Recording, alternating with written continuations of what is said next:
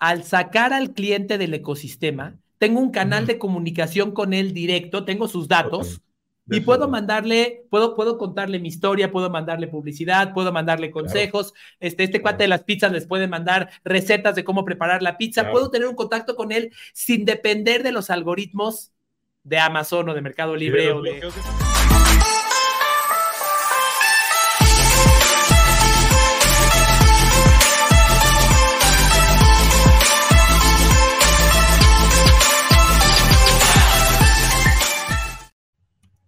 Hola queridos amigos, bienvenidos a este episodio de Estoy para Servirte en el programa de Retail Stories. El día de hoy tenemos el privilegio de contar con un verdadero rockstar del e-commerce, alguien que no nada más está tocando el e-commerce con las uñitas desde lejos, sino alguien que se ha sumergido desde hace muchos años y que tiene mucho conocimiento, muchos hacks, muchas, muchas formas de ayudar a una marca, a una persona a impulsar su impacto a través de los canales digitales, monetizando, no solamente a través de la generación de contenido como muchos, como muchos lo hacen.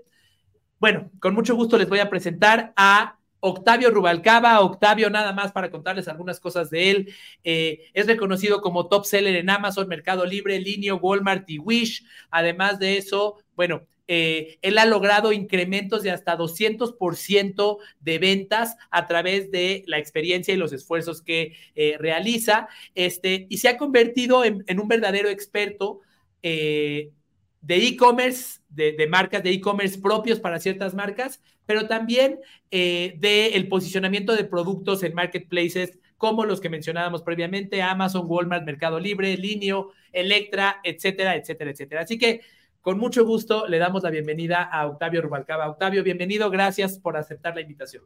No, Carlos, gracias a ti por la invitación. Este, muchísimas gracias y aquí estamos para compartir el conocimiento. Gracias. Buenísimo. Quiero comenzar preguntándote, Octavio, ¿de dónde vienes? ¿Cómo llegaste aquí y a dónde vas? Ok, mira, em, toda mi vida he sido, digamos, comerciante. Si quieres old school, eh, vamos a dejar el e-commerce atrás, ¿no? Yo llegué, yo tenía tiendas físicas eh, desde muy... ¿De qué, ¿De qué eran tus tiendas? Eh, mira, la, la, historia se remonta a que desde muy chiquito este, vendía, vendía dulces de plano. O sea, la, la, típica que a muchos de nuestros papás nos dijeron, oye, pues, pues quiero que aprendas de lo que cuesta el dinero. Y a mí me ayudó muchísimo vendía dulces afuera de, de, afuera de la, de la iglesia, de, donde, de, cerca de donde yo vivía, al punto de que otros comerciantes, o sea, yo tenía, yo tenía como 10, 11 años, ¿eh? Y, y otros comerciantes me empezaban, pues, a, pues todo es comercio ambulante, ¿no? Me empezaban como a, a, a un poquito a tosigar al punto de que mi papá me ayudó a conseguirme un permiso que no existen, los servicios de comercio ambulante no existen, pero en ese momento él tenía un contacto para que no me molestaran los de la delegación y así como yo tenía un gafete y ya no me molestes, ¿no? Yo aquí vendo. y, y, ya después de forma ya más seria, más profesional, fíjate que en mi secundaria eh, les llegué a vender un salón de cómputo. Este, justo cuando me gradué de secundaria, ahí empezó todo, o sea, me apasionó el tema de armar computadoras eh, me tardé mucho en darme cuenta que, que, no había dinero ahí. O sea, al día de hoy me encanta, ¿eh? O sea, yo me encanta eh, armar y desarmar, siempre fue mi pasión, ¿no? Eh, y, y, pues, si no eres Michael Dell, pues está cañón que te deje dinero, ¿no? Entonces, no es lo mismo, no es lo mismo estar en otros lados, pero empecé a tener, empecé a tener unas tiendas de cómputo, una tienda de cómputo. Mi primer negocio ya más formal fue en Monterrey, eh, toda la prepa yo tuve una tienda de cómputo, después instalábamos intranets cuando el mundo era alámbrico, ya long time ago. sí hubo un momento, para todos los que ven tu podcast, sí hubo un momento en el que no había cables, en el que sí había cables, perdón. Y, eh, y bueno, eh, ya después migraron estas tiendas a ser de electrónicos y electrodomésticos principalmente, ¿no? De, de, eso era, respondiendo a tu pregunta puntual, de eso eran mis tiendas ya eh, ya al final, electrónicos, electrodomésticos y un poquito de cómputo, ¿no? Eh, dime. No, no, y la migración de, ¿cómo fue tu proceso de migrar de las tiendas físicas a todo este mundo? Justo este, en el tema de las tiendas ya eh, que ya que tengo de electrónicos y electrodomésticos, se da exactamente esta migración porque antes de cumplir un año, eh, ya yo, yo viví ocho años en Monterrey, hice la prepa, la carrera del posgrado, allá tuve mi tienda, mis tiendas de cómputo, mi tienda de cómputo y de servicios de instalación de, de, intranets. Y ya cuando regreso a México, eh, por ahí del 2010, pongo unas tiendas de electrodomésticos y electrónicos eh, y, todavía algo de cómputo y me roban, me roban las dos tiendas el mismo año, las dos. Entonces, la más aparatosa fue la de México, eh, que tenía una tienda y atrás una bodega em, y me la roban una madrugada. te estoy hablando de, yo tenía todo apostado ahí, ¿no? Este, te estoy hablando de dos camiones mudanceros de producto.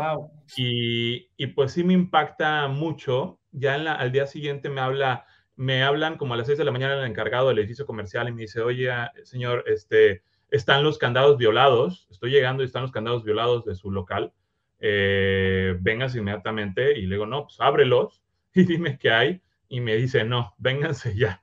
Entonces llego yo, abro la cortina y no había nada más que los soportes de donde se, empotraban las televisiones que tenía yo exhibidas y un sofá, un sofá cama que yo tenía ahí. Este, ya, o sea, era lo único que había, se habían llevado todo, PlayStations, refries, frigobares, teles, todo, todo, todo cuando existían, cuando usábamos Blu-ray, los Blu-rays, ya, ya, es puro streaming todo, este, Blu-rays, etcétera. Y, eh, y en ese momento yo acababa de iniciar con una, eh, eh, como proveedor en una página que se llamaba Groupon. No sé si la ubicas o te tocó. Bueno, cuando empieza Groupon, la mitad de las ventas eran producto y la mitad eran este, pues, servicios, ¿no? Este, noche de hotel, salida en paracaídas, eran experiencias, ¿no? Cuando empieza Groupon, su ingreso era 50-50 y, y, acababa de empezar, me acaban de invitar a Groupon, yo ya vendía en Mercado Libre. Fíjate que cuando me roban la tienda Mercado Libre, ya pagaba mi renta. Todavía no llegaba Amazon, Amazon a México, te estoy hablando de 2010.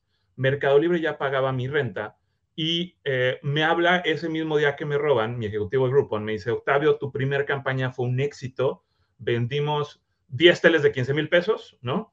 Eh, y, yo le digo, oye, perdóname, perdóname Adrián, pero esas 10 teles me las acaban de robar hace horas, ¿no? Y me dice, Adrián, oye, pero pues hay que conseguirlas. Y yo traía un nudo en la garganta y yo, yo estaba desesperado de, güey, no entiendes que me acaban de robar toda mi vida. Pero al final Adrián tenía razón y, y algo que yo traía antes de entender a Amazon era esta obsesión por el cliente. Y yo decía, a ver, mi problema no es, me hizo entender, mi problema no es que me robaron la tienda hoy, mi problema es que tengo 10 personas que ya compraron un producto y justo fui con varios proveedores. Uno me ayudó muchísimo y me dijo, yo te las doy, yo te las doy este, a, este, a crédito. ¿Cuándo te paga Groupon? No, pues en 45 días. Llévatelas sin firmar nada. Una persona con la que ya llevaba trabajando 5 o 6 meses. Por eso siempre digo que no le puedes quedar mal a nadie, así sea el familiar más cercano o el desconocido más lejano no le puedes quedar mal a nadie porque no sabes mañana quién te va a dar esa mano de ayuda. Y era un proveedor con el cual yo había, llevaba iniciando súper poco. Se había dado esta confianza rápido y, me, y sin firmar nada me dice, Octavio, te entiendo que te acaban de robar tu tienda, yo tengo ese modelo, llévatelas, me las pagas en 45 días.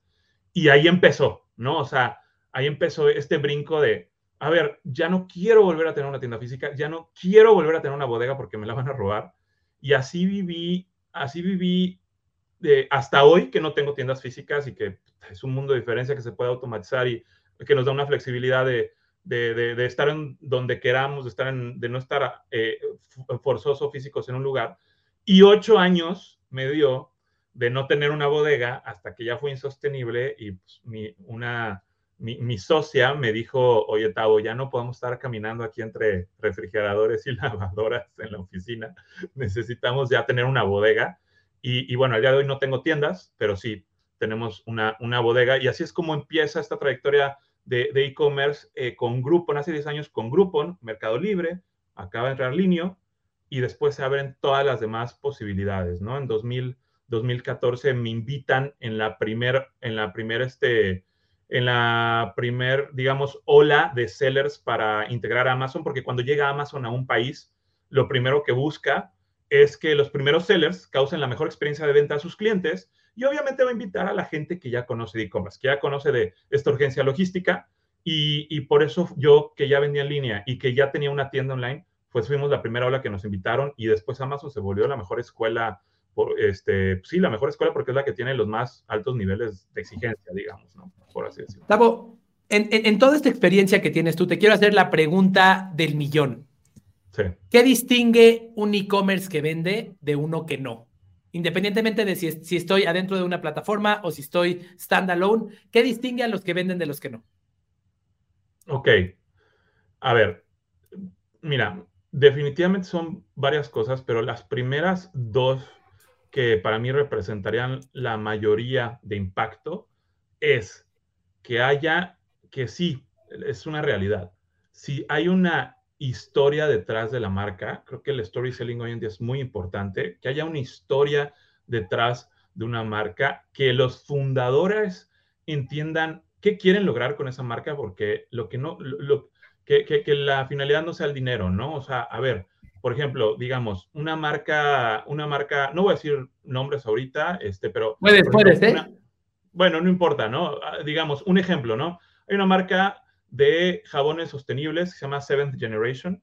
Eh, y Seventh Generation, pues claro, los jabones sostenibles, que no tenemos una cultura muy fuerte en Latinoamérica de esto, pero sí en Estados Unidos y Europa, eh, de, de, de, lo, de, lo, sustentable, perdón, eh, de lo ecológico, pues destina parte de sus ingresos no solo a que se, a, que se cultiven más árboles, sino a educar a niños de lo importante que es, son los ecosistemas, de lo importante que es preservar, de lo importante que es reciclar y de lo importante que hacer, que es usar jabones y productos eco-friendly, ¿no? Entonces, cuando tú entiendes que tu marca tiene un trasfondo y entiendes tu porqué de la marca, este famoso porqué que habla un poquito Dean Graziosi en su libro y que lo habla mucho, mucho, este, lo, lo, en este, Simon Sinek, ¿no? En el libro de Start with Why, ¿no? O sea, si tú entiendes el porqué de tu marca, el que tengas ese trasfondo que no es dinero, nunca va a ser dinero, o sea, va a ser cambiar al mundo en qué, impactar al mundo en qué. Si la marca tiene eso, creo que va a dirigir, ya con eso ya defines no solo tu target, sino tu ideología y este story selling sale natural, ¿ok? Tal cual, ¿no? Eh, yo, he, yo he asesorado marcas en donde, en donde el porqué de la marca es eh, una, una, una, mamá de familia que hace productos para bebés, porque cuando, eh, cuando, ella, cuando nacieron sus bebés, ella no tenía una carrera para poder hacer dinero y darles todo lo mejor. Entonces, ella desarrolló productos ideales, la cama ideal para el bebé, la cama, este, el soporte ideal para el bebé, el cojincito ideal para el bebé. Y entonces esto se convirtió en una empresa porque le empezaron a pedir otras mamás. Y hoy en día ella dice, yo lo que, yo esto lo hice para mis hijos, pero mi principal este, pues mi principal rezago era que yo no estudié y yo quería que mis hijos estudiaran. Entonces, todo el 30% de mis utilidades van a un fondo de becas para ayudar a que los niños nunca, este, ya mis hijos ya estudiaron su carrera, pero todo el 30% va para que niños puedan, jóvenes puedan estudiar su carrera. Entonces, si entiendes eso, creo que ese es el primer punto, ¿no? Eh, y, el, y el segundo punto importante es, a ver, es que haya algo que le cause esta confianza al cliente. Lo más importante para mí es cuando lanzas un producto, ¿cómo vas a hacer que otros te compren? Pues cuando haya buenas reseñas. Por eso incluso hay muchos que tienen programas de, hay programas avalados por el mismo Amazon de, oye, a ver, puedes regalar, puedes regalar producto a, estas, este, a este tipo de personas que se dedican a calificar, pero van a poner una reseña honesta, ¿ok? Si el producto es malo, van a decir que es malo. Yo te ayudo a que sí haya reseñas. Eh, esto, cuando vendes un producto, digamos, eh, voy a decir, Hoggies. A mí no me importa, hablando de bebés, ¿no? A mí no me importa qué dice Hoggies. A mí no me importa qué dice la tienda que me lo quiere vender. A mí no me importa qué dice la persona en ese momento que me quiere vender el producto me importa lo que dicen otros, otros papás, otras mamás del producto, ¿no? Hablemos de Sony, Samsung. No me importa lo que dice Sony, no me importa lo que dice Samsung ya en otros niveles, no me importa lo que dice, ya sabes que vas a, a Costco, Walmart y está el ejecutivo de, de HP, de Samsung que te quiere vender el producto, no me importa lo que tú me dices.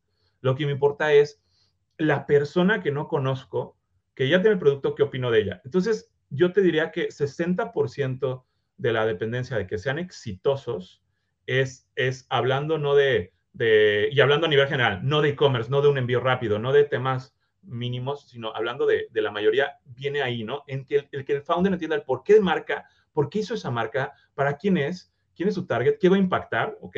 Y por otro lado, el, el acelerar estas reseñas, ¿no? Que haya evidencia de otros para que cuando alguien compre y no conozca tu producto, diga, este desconocido que, que, que compró el producto, ¿qué dijo? Yo creo que esos son los dos principales. Increíble. Te, quiero eh, hacer, te, contarte una historia para hacerte una pregunta. Hace algunos meses escuché un podcast de un médico al, a quien sigo y le hago caso a todo lo que dice, eh, en el cual hablaba de la importancia de la alineación del cuello y dice que las personas normalmente estamos como que viendo hacia abajo y el cuello está este, curve, curveado para adelante, especialmente porque estamos con el celular, etcétera, etcétera.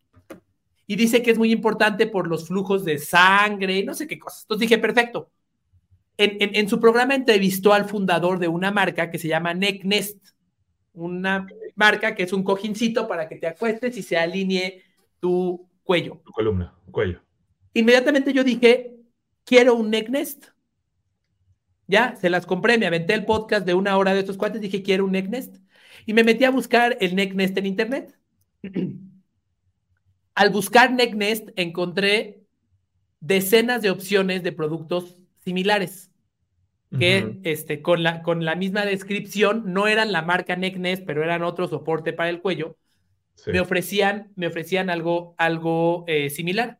Sí. Y terminé por comprarle el producto a una marca distinta, de hecho a una compañía sin marca, porque la cantidad de opciones, y ya sabemos, no quiero sonar como que tengo eh, 84 años, el, el, el, la facilidad para cambiar de la marca A a la marca B es altísima le terminé comprando a una marca distinta. Mi pregunta para ti con todo esto es, ¿cómo se le hace para contar esa historia detrás de la marca en, una, en un marketplace? Ya estoy en el marketplace, aquí está el producto que yo ofrezco y aquí están todos mis competidores. ¿Cómo me distingo contando esa historia cuando al final de cuentas el producto se ve parecido, el precio es comparable y puedo revisar los reviews? Pero ¿cómo cuento la historia? Sí, mira, creo que ahí entran ya todas las herramientas de marketing que permite un marketplace para que puedas expresar esto. Y, y, cómo se cuenta esa historia en un marketplace es, o sea, a ver, de entrada te diría, lo, prim lo, primero, lo primero es la persona que llega al marketplace pues, va a buscar, como tú lo hiciste igualito, esa marca. Entonces, lo primero que se hace es pagar por el nombre de la marca de tu competidor número uno, dos y tres, para que cuando busquen a tu competidor, aparezcas tú. ¿Ok? Eso es lo primero. Lo segundo que se hace es, hay un incremento, se estima, del 22% en ventas cuando tú tienes contenido multimedia, ¿no? Cuando pones un video. Entonces, es importantísimo que metas un video, y esto es posible en los marketplaces, es posible en Amazon. Eh, todo esto lo puedes lograr siempre y cuando ya en la parte burocrática, el paso número cero es que tengas tu marca registrada, ¿no? En, propiedad intelectual del país donde vendas. Para, eh, ya, ya teniendo eso, ya te permiten usar estas herramientas. Pero ahora regreso. Número uno, pagas por el nombre de tus competidores para que también te vean a ti y tengan esta curiosidad. Dos, cuando busquen a tu competidor, que aparezca tu video. Tres, la foto principal es lo más importante en marketplaces. Hay fotos secundarias y principales. La foto principal es la tienes tú que comparar. Es, es mucho research esto, ¿eh? O sea, tienes tú que comparar cómo salen mis competidores, cómo mi foto es mejor para que le den clic. Te aseguro que le diste clic porque no viste una foto pinche, viste una foto que decías, ay, a ver qué tiene que ofrecer esta, ¿no? Entonces, sí, tu foto tiene que ser mejor a la de la competencia. Y también, y también, esto es muy específico, sí, sí, de Amazon. Amazon te permite hacer tu tienda oficial. La tienda oficial es, este, es también está estimado que incrementa alrededor de un 20% las ventas, porque es una tienda que si tú le das tantito scroll para arriba y quitas lo de Amazon, de hecho, cuando le das scroll para abajo, se quita lo de Amazon, te da mucha personalidad, se ve que es como si, es como si fuera tu punto .com.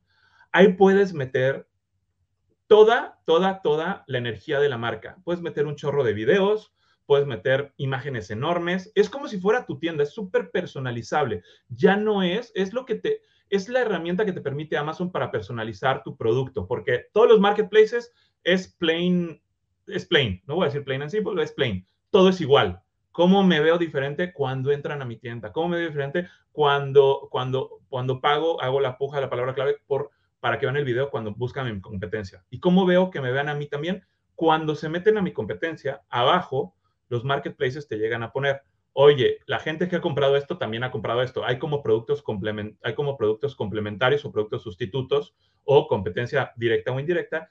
Y también puedes pagar por aparecer ahí. Cuando abran a tu competencia, cuando abran a tu competencia, tú vas a estar abajo. Entonces, el punto es aparecer por todos lados, colgarnos de la competencia, colgarnos de los primeros lugares y darnos a conocer de, esa forma. Eh, y, y hablando, contestando tu pregunta, hablando específicamente dentro del marketplace, y ya que se meten, de nuevo, a ver, el storytelling, los marketplaces, la mayoría te deja poner cinco bullets. Entonces, lo primero que van a ver son los cinco bullets y el título. Casi nadie, sobre todo en Latinoamérica, casi nadie hace scroll a la descripción larga, que es la que está abajo, ¿no? Hay una métrica que dice que más del 60%, más de la mitad de las ventas, más del 60%, le da clic en comprar sin darle scroll a ver abajo este, la, la, descripción larga. Entonces, en la descripción carta, corta, perdón, que son estos bullets, ahí es donde tenemos que relacionar las emociones con las funcionalidades del producto, ¿no? O sea, cómo se va a sentir la persona cómo le va a servir esto, cómo le va a cambiar la vida, qué le va a mejorar, por qué es mejor que la competencia. Y eso es como se haría dentro de un marketplace para poder resaltar de los demás, ¿no? Clarísimo. Dices, eh, más allá que transmitir atributos del producto, transmitirte ¿Qué impacto tendrá en ti? Decirte, no decirte en el ejemplo que yo acabo de decir, hecho de hule tal, tal y tal, el cojín este que te acabo de contar, sino decirte, mejora tu circulación, tu energía y ya no te va a dar Alzheimer, ni cáncer, ni bla, bla, bla. Estoy hablando de eh, eh, conectar con el beneficio que recibirá y dices algo interesante, a nivel funcional y a nivel emocional. No, nada, más, no nada más con beneficios, este, digamos que tangibles, ¿no? Correcto, correcto, correcto. Y, y sabes qué?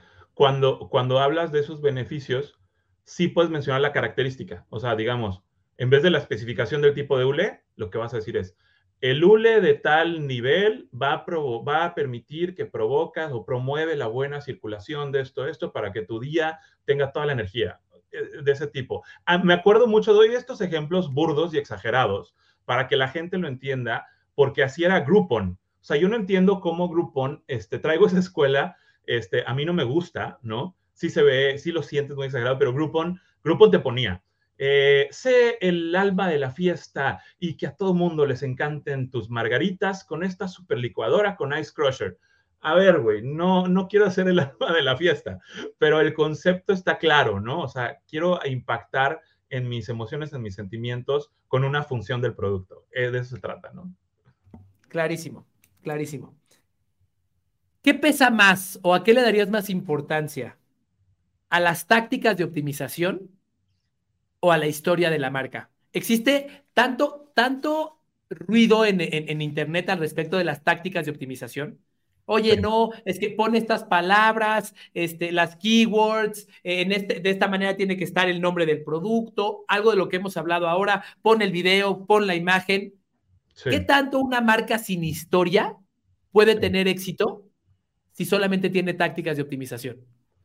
Sí, mira, yo creo que la, historia, y este por qué que hablamos de la marca, es la estrategia a largo plazo y las técnicas de optimización es la estrategia a corto plazo.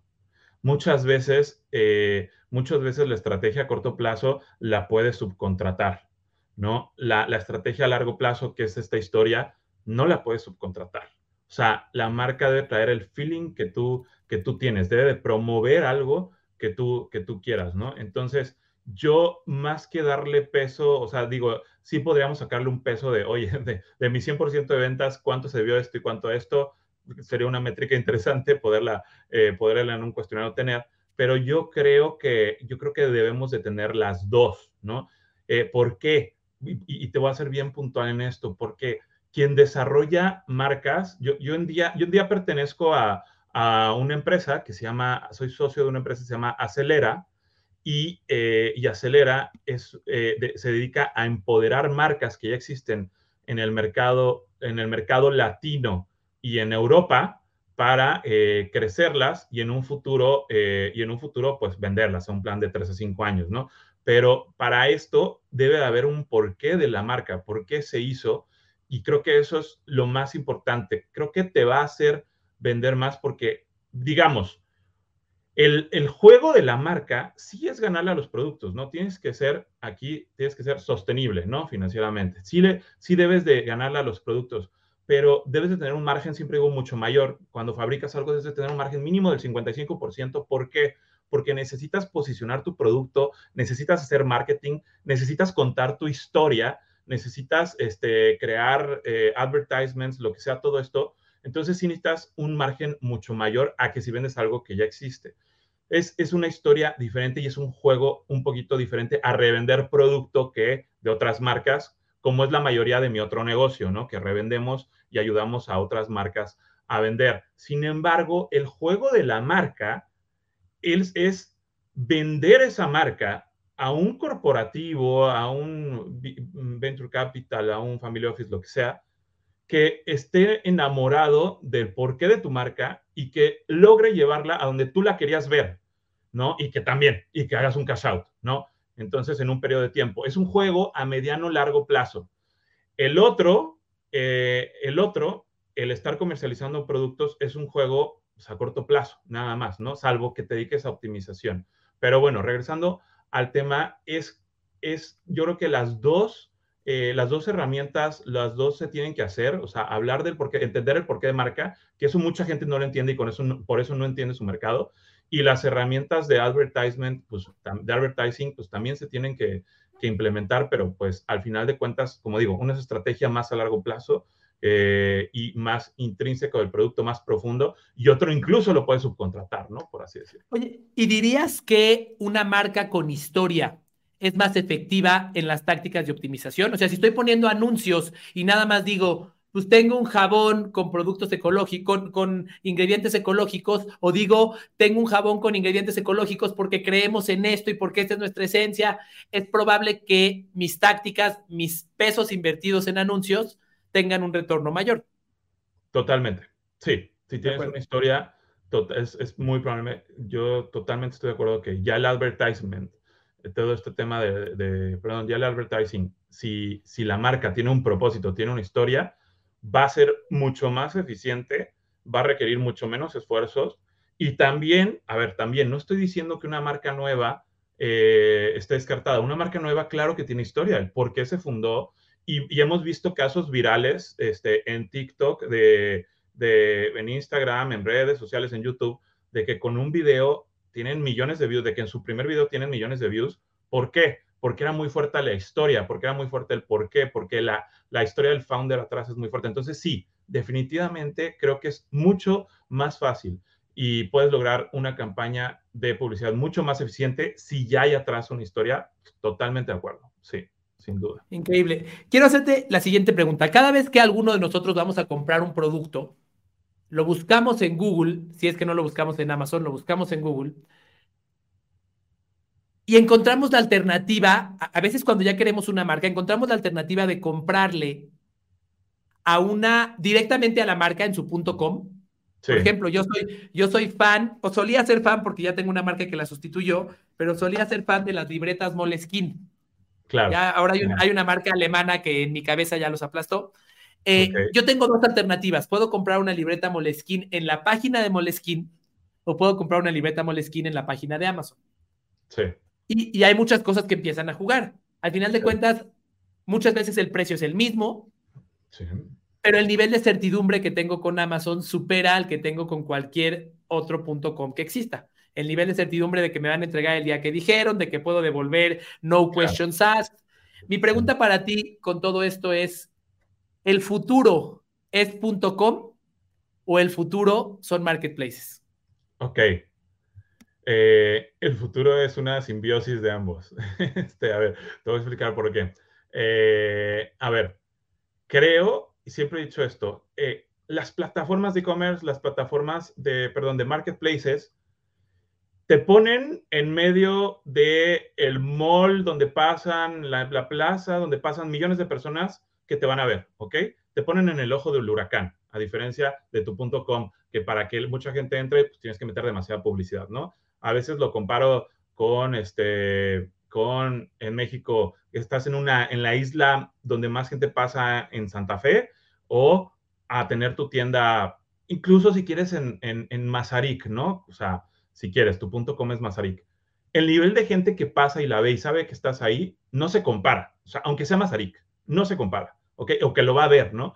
Yo, yo la tienda, la tienda que hubo de Nescafé, me di cuenta que existía hasta que vi en internet, Nescafé puso su tienda, ya la había puesto hace tres meses, pero bueno, el punto es que yo estoy seguro que cuando tú lanzas, lo más barato de lanzar sí es en plataformas de marketplaces, sí. No por eso no debes de tener un .com, debes de tener, yo digo siempre que debes de tener ambos. ¿Qué va a pasar? Que tú debes de hacer esfuerzos y de ponerte creativo, porque los marketplaces eh, sí nos dificultan un poquito, pero siempre hay un como sí. Eh, ponerte creativo para sacar los datos y sacar del ecosistema de Amazon al cliente. Ese es el reto, sacar del ecosistema de walmart.com al cliente, del marketplace al cliente, de Mercado Libre al cliente. Ese es el reto. ¿Por qué? Hace poco fui a una conferencia de uno de los vendedores más, este, pues, de un muy buen vendedor de Amazon Estados Unidos. Y, y, lo que nos explicaba era, a ver, yo nací de Amazon, yo vendo de Amazon, mi primer contacto siempre es Amazon pero el 41% de mis ingresos, 41 lo tengo super medido, me acuerdo que dijo, es 41% de mis ingresos es fuera de Amazon. ¿Por qué? Porque logro después traerme el cliente a mi tienda. ¿Cómo lo hago? En mi, dentro de mi producto le digo, oye, si me compras en mi tienda, tienes los mismos beneficios de Amazon, un tiempo igual de entrega, que es el reto, es lo que insisto, ¿eh? un tiempo de entrega igual o menor, ¿no? Pero aparte, te voy a dar 10, 15, 20, 30% de descuento en tu siguiente compra o este regalo o esta cosa o lo que sea, ¿no? Entonces, pues de ahí viene ese 41% de él. Increíble. Se me hace una brutalidad que casi la mitad de la gente que te compró en Amazon, sí, también estamos hablando de Estados Unidos, ok, pero a ver, casi la mitad de la gente que te compró en Amazon, la sacaste del ecosistema y ya te compran en tu .com. Ese es el reto, eso es lo que tenemos que hacer, ver cómo sacarlos y llevarlos a nuestro punto com y darles algo mejor para que justo entiendan, güey, esto es Amazon, yo te doy, esto es Amazon, yo te doy aquí arriba, ¿ok? A eso me refiero. Eso es lo que tenemos que hacer entender el cliente. Apenas me pasó, yo compro vitaminas en Mercado Libre y me pasó que eh, la empresa que me manda la vitamina me mandó su cajita con la, el frasquito y adentro un papel por cierto, muy feo, ahí doblado, que decía, si te metes a mi sitio a comprar, te voy a dar X porcentaje de descuento, no me acuerdo. Y no me acuerdo porque no se las compré, porque dije, güey, aunque me, aunque me des 10% de descuento, estoy dispuesto a pagar 10% más por la certidumbre que me da Amazon.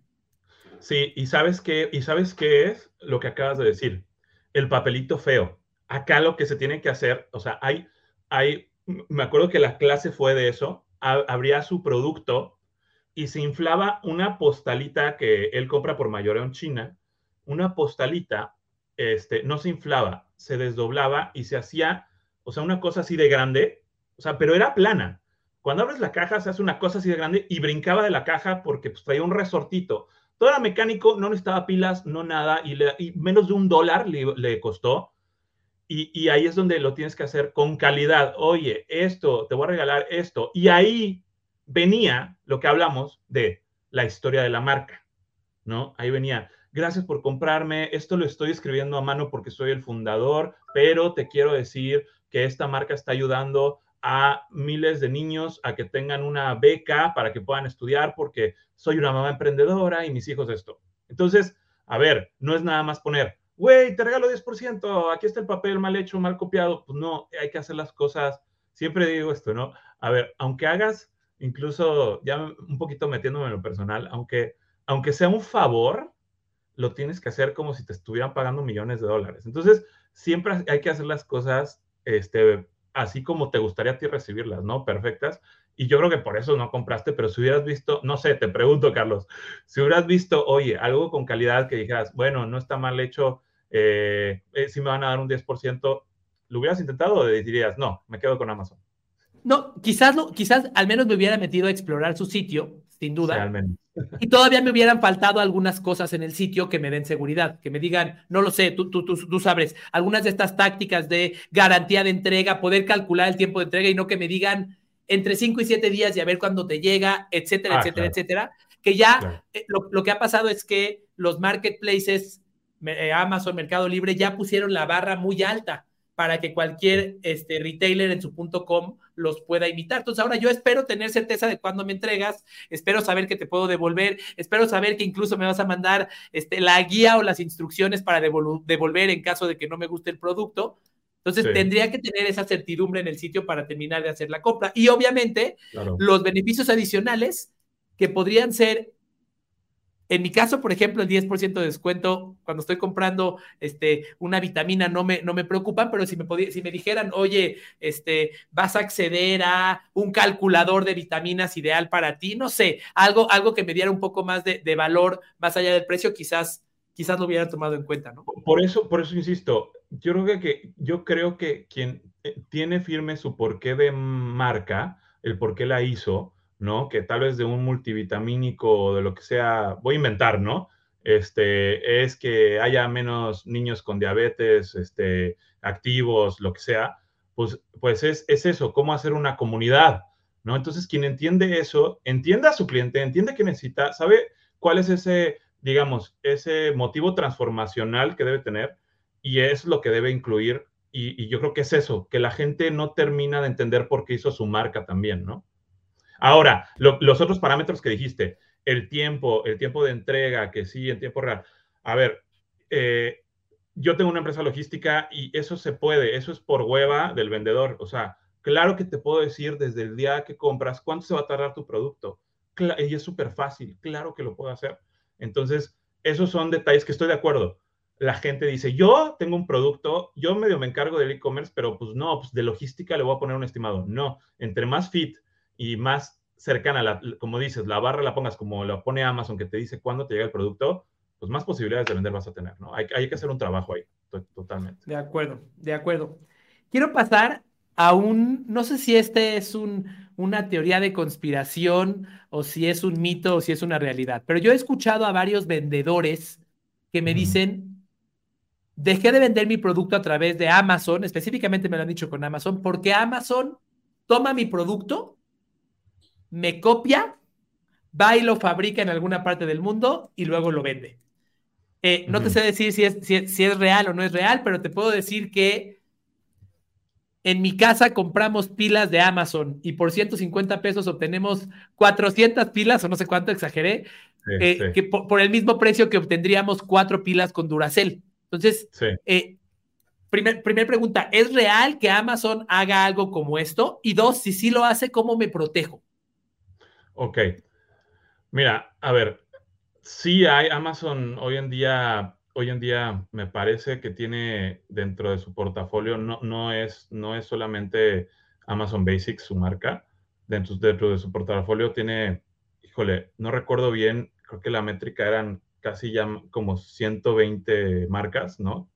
Eh, que, había, que había comprado, adquirido o desarrollado. Eh, pero sí te puedo decir que eh, 120 de millones de marcas que hay, ¿no? Eh, pero sí te puedo decir que cuando pase esto, cuando Amazon te haya robado, replicado tu producto, el caso más claro son las pilas. Sí, ahí sí se metió Amazon de lleno eh, en pilas y, también, este, eh, bueno, en pilas principalmente. Cuando ese sea tu problema, yo, yo estoy seguro que tú ya hiciste, tú ya hiciste un imperio con tu marca, con que lo conocieran, con que todo mundo hiciera algo y, dar a conocer el porqué de tu marca y tu meta transformacional, pues ya se está logrando, ¿no? O sea, para mí, para nada es eh, justificable que la gente diga, no, no voy a vender en Amazon porque después se va a robar mi producto. No, pero para nada. Y cómo, a ver, ¿cómo te proteges? Sí, siempre, o sea, propiedad intelectual, pero yo al día de hoy, este, yo al día de hoy no he visto ningún caso de este tipo el, caso más puntual, pues sí, es que le pegó a las pilas y le pegó a los pañales también, de una marca de pañales muy, muy grande que compró hace años. Pero también, a ver, hay un comunicado que sacó Jeff Bezos el año pasado y dijo, ya no vamos a adquirir marcas, ya no vamos a desarrollar productos, nos dimos cuenta que nuestro foco no es ese. eh, nuestro foco es en Amazon específicamente, o seguirnos obsesionando por este, la facilidad del cliente, de que llegue su producto en tiempo, vamos a desarrollar más tecnología para que lleguen este, los drones y hay unas hieleritas que se llaman Amazon Scout en cuatro condados de Estados Unidos que las ves en la calle entregando producto. Entonces, nuestro objetivo es seguir con la plataforma y ya no, ya nuestro objetivo no es comprar marcas. Entonces, yo les diría, a partir de esta premisa, una, sí te diría, para mí no lo es, nunca he visto un caso, quisiera conocer ese caso para, para, para, darme cuenta de que estoy equivocado, pero para mí en absoluto lo, lo, es. Sí, Amazon llega a vender en marcas conocidas el mismo producto que yo, pero eso no me quita el sueño y sigo vendiendo yo mi producto. En cuanto a hacer una, en cuanto a hacer una marca un tipo de producto que Amazon también desarrolla de cero en China y sea mucho más barato y como es Amazon le va a dar más publicidad, no me ha tocado, pues, y, eh, y ya con la premisa que dijo Jeff Bezos el año pasado, pues también como que yo incitaría a todos eh, e, y, e invitaría a todos a que sigan haciendo su marca y, y, no es un factor por el cual no vender en Amazon en absoluto, ¿no? Menos después de lo que comunicaron, ¿no? Clarísimo. Voy a pasar a la penúltima pregunta. Por cierto, nada más te quiero preguntar rápidamente, lo que mencionabas de sacar al cliente del ecosistema del marketplace. Sí. ¿Es, ¿Es válido, es legal, va en contra de las políticas de, Amazon? Muy buena pregunta. A ver, eh, tal cual la explicación de, de este güey este, fue, a ver, a ver, o sea, hay dos caminos. Uno, uno, sí está prohibido, ¿no? Que, que invites al cliente a, salir, a comprarte directo. Claro que está prohibido. El papel viene adentro de la caja. No, lo va a abrir nadie, incluso si no envías a FBA. Este, esta cosa que, que brincaba y se hacía grandota venía dentro de la caja. Eh, pero todo el mundo lo hace. Y a nadie le han bloqueado su cuenta por hacerlo. Cuando es evidente y lo pones en la caja, sí. Pero cuando lo pones dentro de la caja, no. Entonces, una de las respuestas es, todo el mundo lo hace absolutamente todos. Pero, pero, si te pones a leer las políticas de Amazon, hay una forma de hacerlo y que estés 100% tranquilo de que no estás infringiendo absolutamente nada. Y esa forma es un poquito más compleja, pero es que tú adentro del producto le regalas al cliente un producto, se lo regalas, ¿ok? Un producto de otra marca, te voy a poner un ejemplo. Este güey lo que lo, logró algo, es el ejemplo que más me acuerdo por la marca, pero, pero no por eso tenemos que llegar con una marca gigante. Él vendía, eh, él fabricó estos este, hornos de piedra para tu casa. O sea, es un horno de piedra para tu casa que era delgadito, pero perdóname, era un horno de pizza, o sea, no era, no era grandote, no era, era un horno de pizza para tu casa, ¿no? Entonces lo calentaba, se hacía la pizza, todo esto.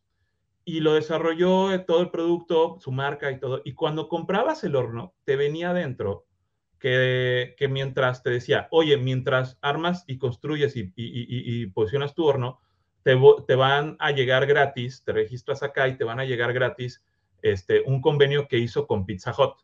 Te van a llegar gratis dos pizzas. ¿Para qué? Para que después pruebes la diferencia de qué es hacer tu pizza a una pizza comercial, pero para que no instales tu horno con hambre al mismo tiempo, ¿no?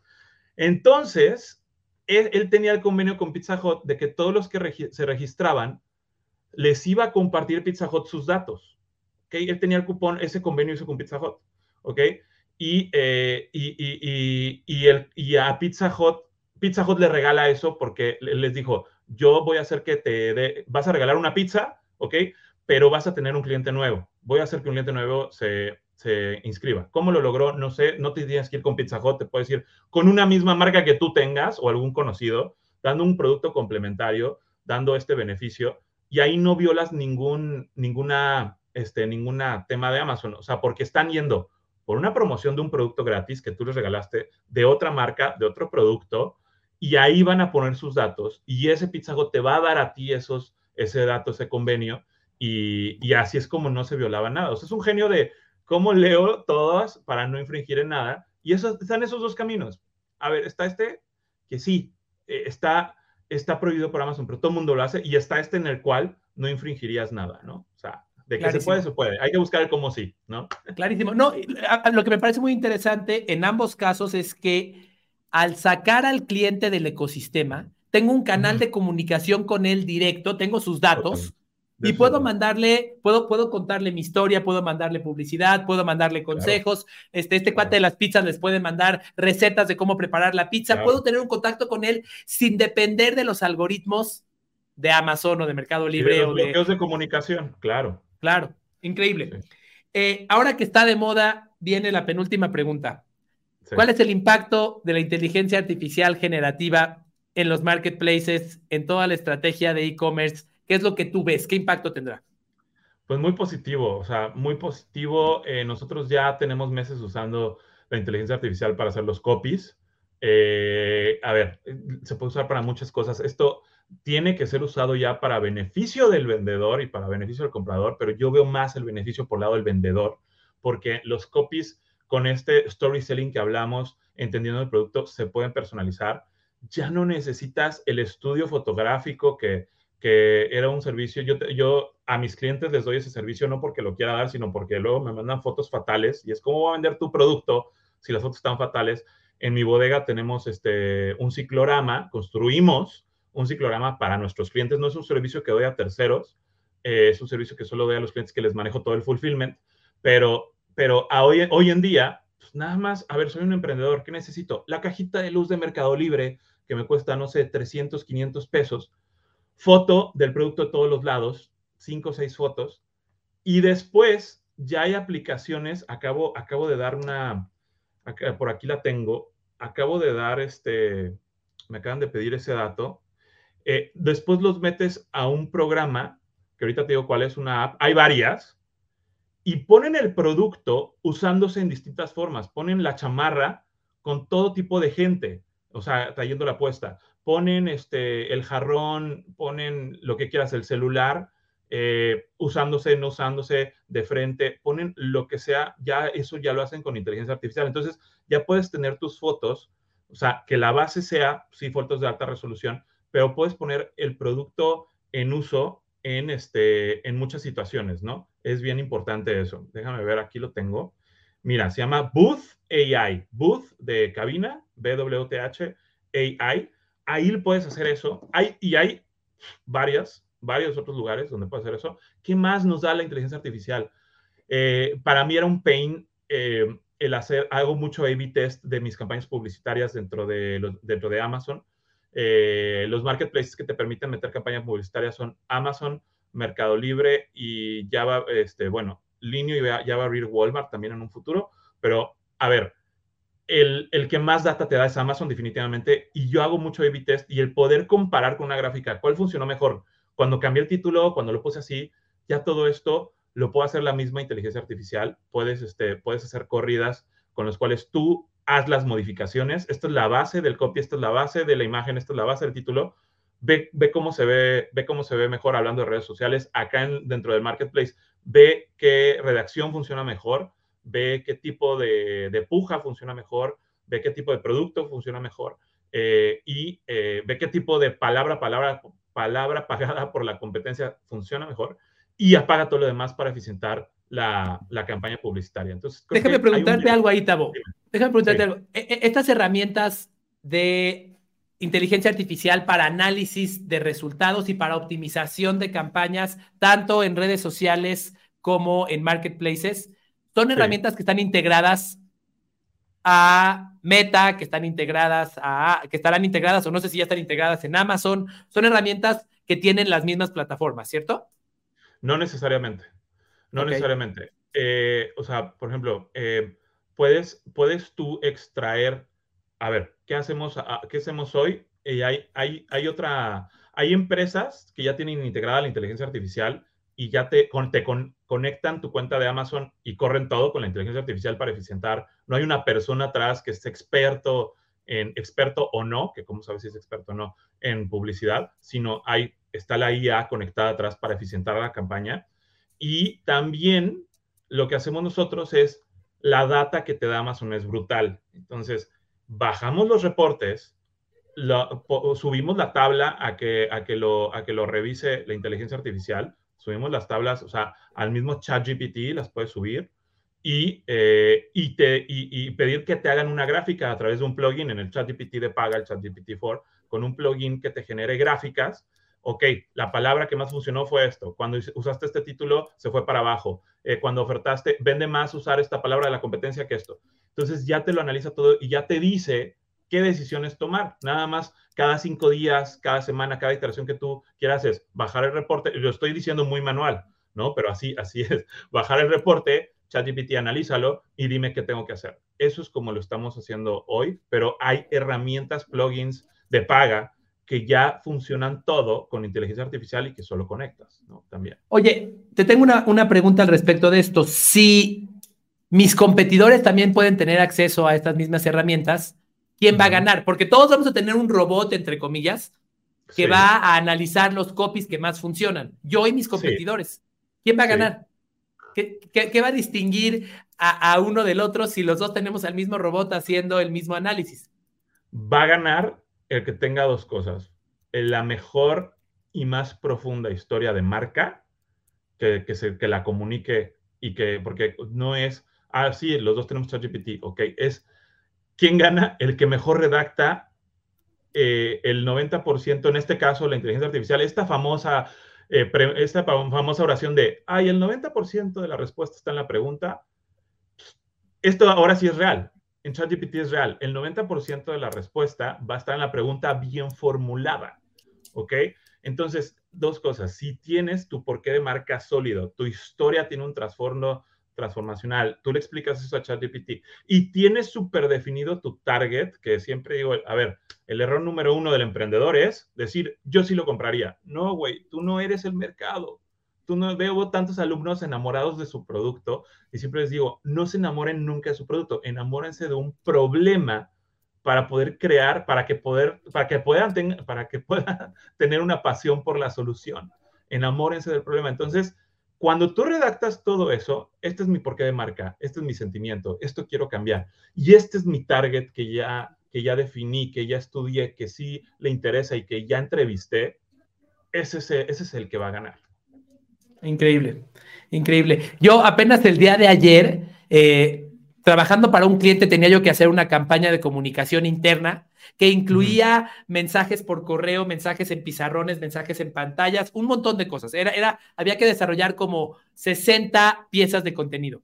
Y justamente lo que hice fue darle absolutamente toda la información necesaria a ChatGPT le dije quién es el perfil de la persona que lo va a leer, le dije cuáles son los principios, cuál es la esencia, le dije cuál es la estructura que quería en, la, en, los resultados y obtuve resultados que no me hubieran tomado meses sacar a mí, pero que, como dices tú, en la pregunta estuvo la calidad de la respuesta, ¿no?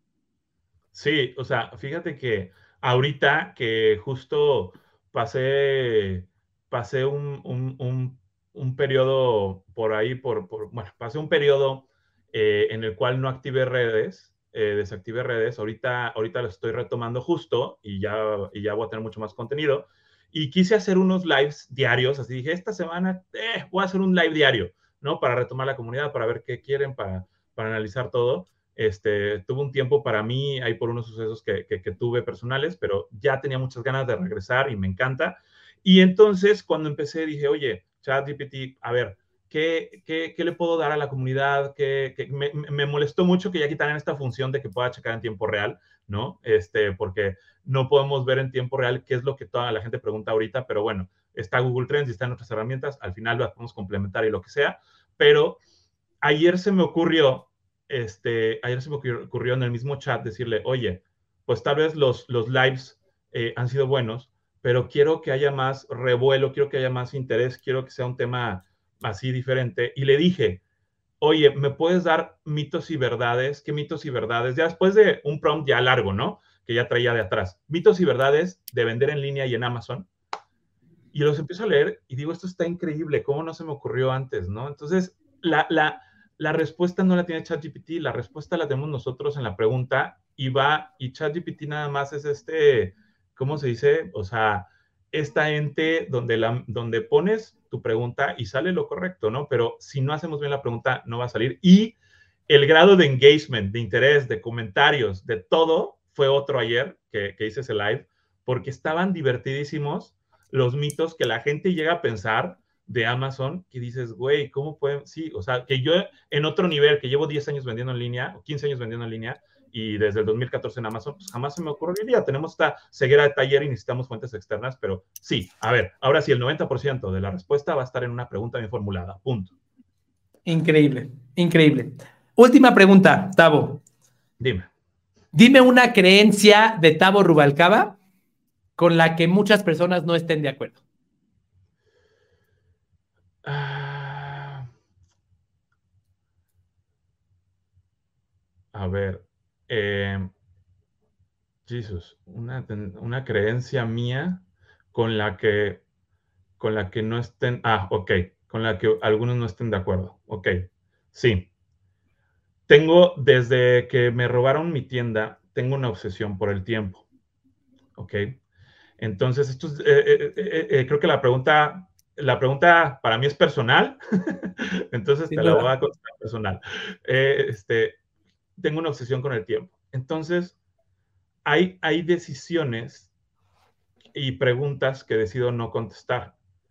En mi casa, con mis colaboradores, en mi trabajo, hay preguntas que sí digo, este, esto, esto no lo voy a contestar porque, sí, porque me va a involucrar tiempo. Y dos, soy, he estudiado mucho el término de fatiga de decisión. No sé si lo has escuchado.